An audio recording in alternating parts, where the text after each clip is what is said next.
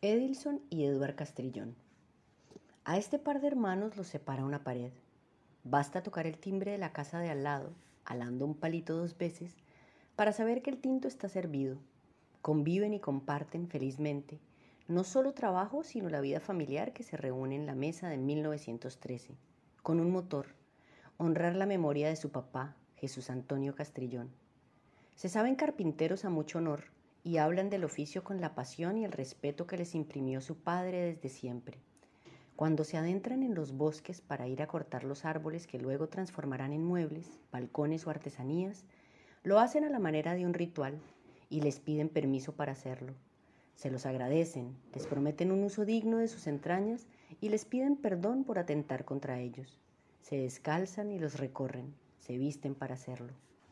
Aunque esta familia no es originaria de Caldas, sino de San Félix en Antioquia, de allí salieron primero para Pereira por cuenta de la violencia y terminaron en Salamina, convirtiendo a este lugar en la patria de sus afectos y su talento. En este pueblo cafetero pudieron darle una dimensión inmensa a un trabajo que ya lo era todo para ellos y en donde toda la familia siempre ha participado en sus distintas etapas de producción. En Salamina se encontraron con una joya patrimonial el sitio que les permite sentir que la belleza de la madera es tan potente como un bosque, pero vuelto talla impecable en balcones, marcos y muebles.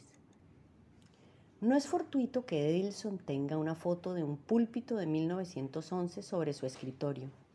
Debajo reza la firma de Eliseo Tangarife, el nombre que más reverencia produce en Salamina, el artesano ebanista que le imprimió su sello de identidad a este pueblo con su trabajo de talla en madera. Para los Castrillón es su modelo, su inspiración, la metáfora del tiempo, paciente y constante, que implica trabajar la madera. Estos dos inspiradores, esos dos padres del oficio, les han dictado ejemplo. Su padre, curioso infinito, erudito, lector, investigador de materiales, aventurero de las manos, delicado tallador, inventor de las herramientas con las cuales alcanzar las más finas tallas. Tangarife, por su parte, como es heredero y legatario de los estilos europeos llevados a las montañas cafeteras, combinación de Luis XV o Rococó al Art Nouveau con sus formas modernistas en hierro, por lo cual también trabajan la metalmecánica para poder llevar a cabo delicados trabajos de restauración arquitectónica patrimonial. Todo lo han aprendido y a los más delicados oficios se le miden.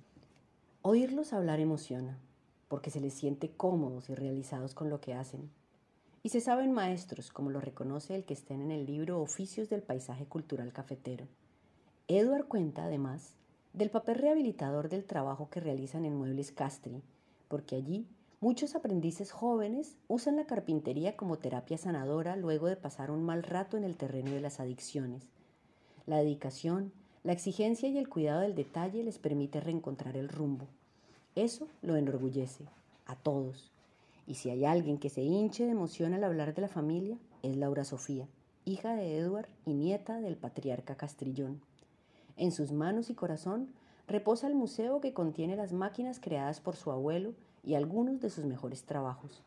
Formada en turismo, sabe que será la vocera de este saber artesanal salamineño desde el lado de la comunicación. Aunque los Castrillón no son de Salamina, se han ganado su lugar allí. ¿Cómo no si la quieren tanto? Lo que demuestra que uno decide de dónde es y en qué lugar su corazón se asienta y brilla. Y para esta familia, este rinconcito tan lleno de historia es su lugar favorito para hacer historia.